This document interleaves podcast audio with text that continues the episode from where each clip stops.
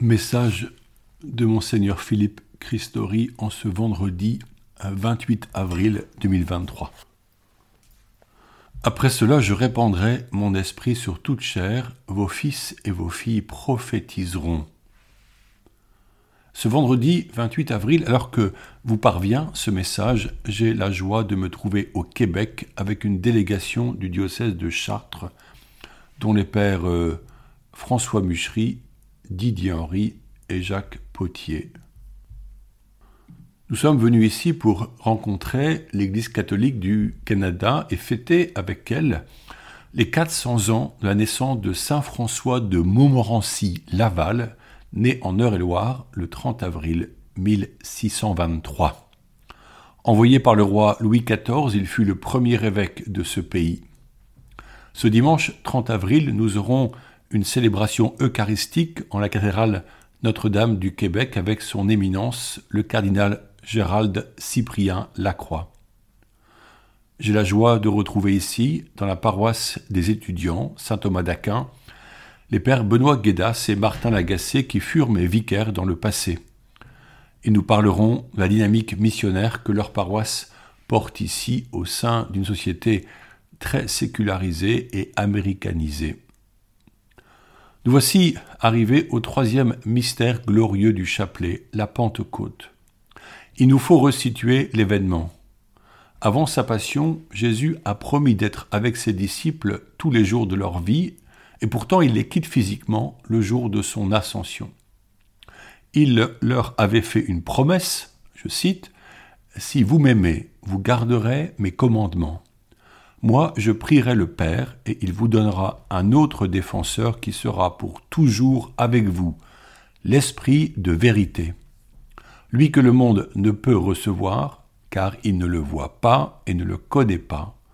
Vous, vous le connaissez, car il demeure auprès de vous et il sera en vous. Je ne vous laisserai pas orphelin, je reviens vers vous. Fin de citation. Cette promesse n'est-elle pas merveilleuse et énigmatique tout à la fois? Ne pas demeurer orphelin à cause de l'absence définitive de leur maître était une bonne nouvelle pour les disciples. Pour recevoir ce don, l'esprit de vérité, ils savaient que l'amour était le chemin. Il leur fallait aimer Jésus toujours et en signe de cet amour garder ses commandements. Lesquels? Jésus les avait résumés un amour inconditionnel envers Dieu et envers son prochain, mais aussi s'aimer soi-même. Qui était cet esprit de vérité promis par Jésus que l'on ne pourrait pas voir? Était-ce le souffle créateur qui planait sur les eaux à l'origine de la création?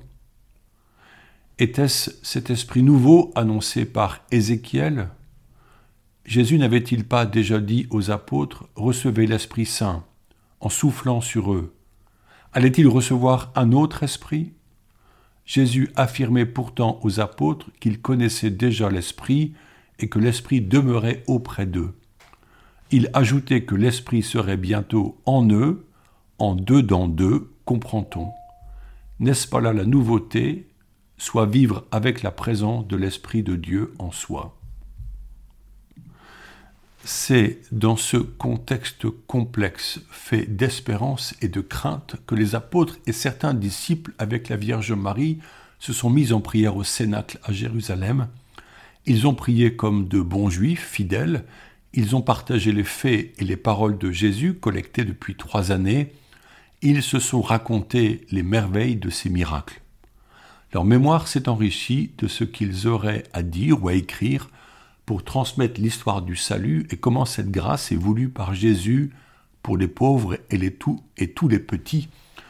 Quelle est une bonne nouvelle à annoncer aux nations de la terre.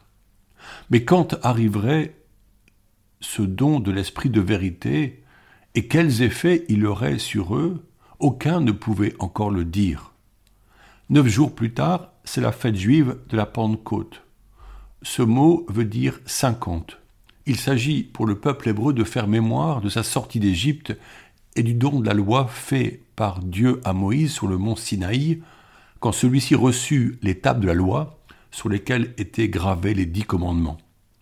C'est ce jour-là, alors que les Juifs vivent cette fête, qu'un événement extraordinaire se produit, raconté par Luc dans son livre Les Actes des Apôtres.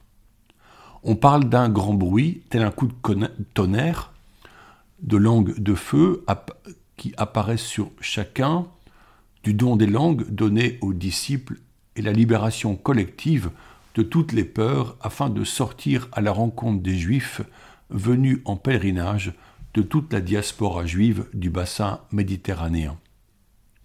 À Jérusalem, les gens parlent dans tous les idiomes de l'Empire et ils vont entendre la prédication des apôtres dans leur propre langue. Ces disciples de Jésus, que les Juifs qualifient euh, d'hommes sans culture et simples particuliers, reçoivent une audace stupéfiante pour parler sans retenue aux foules du projet divin de Jésus qu'ils annoncent être ressuscité, qu'ils nomment le Messie et qui vient pour le salut de tous. Pierre debout au milieu des onze parcourt l'histoire sainte et les prophéties juives pour affirmer que Jésus est le Messie, mis à mort et ressuscité. Il affirme clairement le cœur de la foi nouvelle. Je le cite Ce Jésus, Dieu l'a ressuscité. Nous tous, nous en sommes témoins. Élevé par la droite de Dieu, il a reçu du Père l'Esprit Saint qui était promis et il l'a répandu sur nous. Ainsi, que vous le voyez et l'entendez. Fin de citation. Tant sont touchés que ce jour-là, près de 3000 choisissent de devenir disciples du Christ. Ces convertis voient la puissance de l'Esprit maintenant répandue sur ses apôtres. Ils désirent à leur tour en bénéficier, ils s'offrent au Christ et deviendront témoins. Pierre leur désigne la voie à emprunter Convertissez-vous et que chacun de vous soit baptisé au nom de Jésus-Christ pour le pardon de ses péchés. Vous recevrez alors le don du Saint-Esprit. La Pentecôte devient une fête chrétienne qui inaugure la vie missionnaire de la, première communauté chrétienne constituée des apôtres et disciples qui avaient suivi Jésus durant les trois années de sa vie publique et qui va rapidement s'accroître de nouveaux convertis au début issus du milieu juif et bientôt avec des païens romains tels Corneille, centurion romain et sa famille. Les apôtres avaient ainsi déjà bénéficié en plusieurs occasions de la force du Saint-Esprit, entre autres pour aller deux par deux annoncer le royaume. C'est vrai aussi pour les chrétiens qui le reçoivent au baptême et en chaque sacrement. C'est cependant lors du sacrement de la confirmation que nous vivons plus pleinement un renouveau spirituel dans la puissance de l'esprit. Par l'imposition des mains de l'évêque, accompagnée de l'onction du Saint-Crème reçue sur le front et de la parole reçoit le Saint-Esprit le don de Dieu, le chrétien est complètement initié afin de vivre comme disciple missionnaire en notre monde sécularisé. Si l'Esprit Saint guidait déjà sa vie, on peut, on peut comprendre qu'il lui donne tous les dons et charismes pour embrasser sa vocation à la sainteté et à la mission. L'Esprit ne nous est plus retiré, il nous accompagne. Maintenant, nous comprenons que nous ne sommes plus orphelins. Certes, nous ne voyons pas la personne de l'Esprit, mais nous pouvons discerner le fruit de son action par les formes diverses expérimentées de cette action. L'amour, la joie, la paix, la douceur, la bonté, la maîtrise de soi, la confiance, etc. Vivre dans la lumière de l'esprit demande un engagement quotidien, appelle une invocation de l'esprit comme l'ami que l'on sollicite avec insistance. Jésus avait affirmé que le Père du ciel enverrait l'esprit à ceux qui le lui demanderaient. Là est notre rôle, insister à temps et à contre-temps auprès de Dieu pour être rempli de sa présence. L'esprit est la personne amour au sein de la Trinité. Celui qui a l'esprit a tout de Dieu. Dieu est en lui, Dieu fait sa demeure en lui, il a l'amour divin qu'il peut concrétiser par l'amour du prochain jusqu'à l'amour de l'ennemi. Saint Paul dit, c'est en lui que nous crions Abba, c'est-à-dire Père. L'esprit de vérité ajuste la vie du croyant. Et quand nous sommes faibles, Saint Paul dit encore, l'Esprit Saint vient au secours de notre faiblesse, car nous ne savons pas prier comme il faut, l'Esprit lui-même intercède pour nous par des gémissements ineffables. Fin de citation. Ainsi, l'Esprit nous ajuste à la justice divine de Dieu qui désire que tout homme soit sauvé et que chacun brille dans ce monde par la vie divine reçue à chaque instant. Nous devenons justes par pure grâce dans la mesure où notre personne s'ouvre pleinement à ce don. L'Esprit nous remplit au point que l'apôtre Paul dira, je le cite, Ce n'est plus moi qui vis, c'est Christ qui vit en moi. Fin de citation. Et nous pouvons ajouter par la présence et la puissance de l'Esprit. Alors le chrétien entre dans la confiance. Le chemin est Jésus et nous empruntons la voie qu'il trace devant nous, tel le bon pasteur, car il connaît ses brebis et il sait où il désire les mener, c'est-à-dire vers le cœur aimant de Dieu. Les verts pâturages dont parle le psaume 23 sont bien une image spirituelle pour décrire le bon bercail où reposer en paix dans l'amour. De même, c'est le cœur divin de Dieu que nous représentons par le sacré cœur de Jésus, un cœur enflammé par l'amour, c'est-à-dire l'Esprit. Prier le mystère de la Pentecôte nous permet et nous encourage à demander en chaque occasion une nouvelle effusion du Saint-Esprit, soit le renouvellement des grâces confirmation.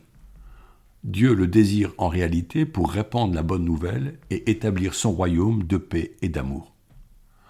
Nous nous faisons les serviteurs de sa volonté en nous y soumettant pour trouver notre propre liberté et participer activement à son dessein de salut je vous propose d'invoquer le Saint-Esprit par la version française du Veni Creator. Dites souvent cette prière, chantez-la si vous le pouvez, en retrouvant la mélodie sur Internet. C'est un texte inspirant qui s'appuie sur l'Écriture pour parler des dons de l'Esprit. Viens Esprit Saint, viens en nos cœurs, viens Esprit Saint, viens consolateur. Viens, Esprit Créateur, nous visiter, viens éclairer l'âme de tes fils, emplis nos cœurs de grâce et de lumière, toi qui créas toutes choses avec amour. Toi le don, l'envoyé du Dieu très haut, tu t'es fait pour nous le défenseur. Tu es l'amour, le feu, la source vive, force et douceur de la grâce du Seigneur. Donne-nous les sept dons de ton amour, toi le doigt qui œuvre au nom du Père toi dont il nous promit le règne et la venue, toi qui inspires nos langues pour chanter.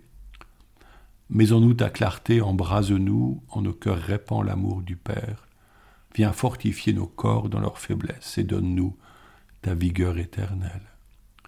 Chasse au loin l'ennemi qui nous menace, hâte-toi de nous donner la paix, afin que nous marchions sous ta conduite et que nos vies soient lavées de tout péché.